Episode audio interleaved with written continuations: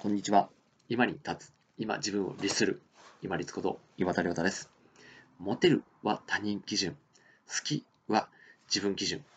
というお話です。恋愛についてのお話、ちょっとしづらいところもありますけれども、ちょっと思いついたのでお伝えできればと思います。若い時ほどですね、やっぱり人にモテたいっていう気持ち、ものすごくあると思います。これもう私もありましたのですごくわかるんですけど、モテたいっていうのって結局人から好かれるっていうことなので、こちらにこう選択権がないんですよね。プラス、モテたいっていうふうになるってことは、結局複数の人から例えばモテたいと思ったら、その複数の人の最大公約数の好きな人に自分がならなくちゃいけないっ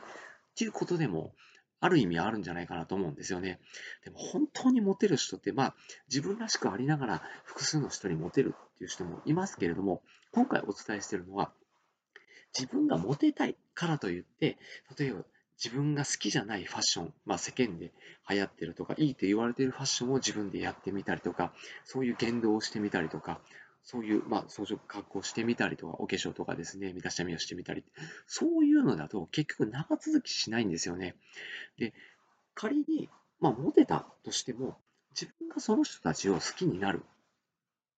かどうかっていうのは分からないですよ。要は自分が誰にモテるか、モテたいかなんて選択権がないですもんね。けれども、本当に例えば自分主体で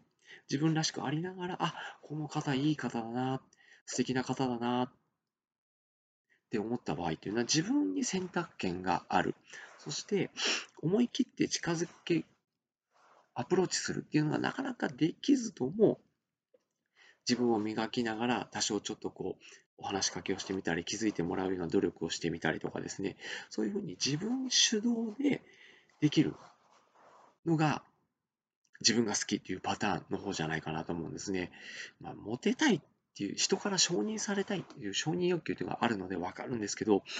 モテたいというよりもやっぱりまず自分を軸を作る方が先じゃないかなと思います。自分はこういう人間ですっていうのをアピールしながら少しこう気になる人に少しずつこうちょっと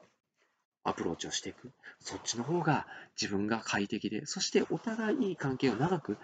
続けることができるんじゃないかなと思います。私結婚してもう10年目になるんですけども、今の伴侶奥様と結婚まあ、出会ってですね、それを本当に切に感じるようになりました。まあ、昔モテたっていうことでは当然ないんですけれども、やっぱりモテるっていうふうになると他人基準っていうふうになってしまうので、それよりも先に、まず自分作り、自分が好きなこと、自分が心地よいこと、穏やかであること、そういうところを基準としながらも、例えば趣味が合う人とか、話が合う人とか、自分が感じがいいなって思う人に対して好きになっていく感情というものを大事にしながら恋愛を楽しんでいただければなと思っています。なかなかお話ししづらい内容だったかもしれませんけれども、ぜひご参考にしていただければ幸いです。本日もご清聴いただきましてありがとうございました。皆様にとって一日良い日となりますように、これにて失礼いたします。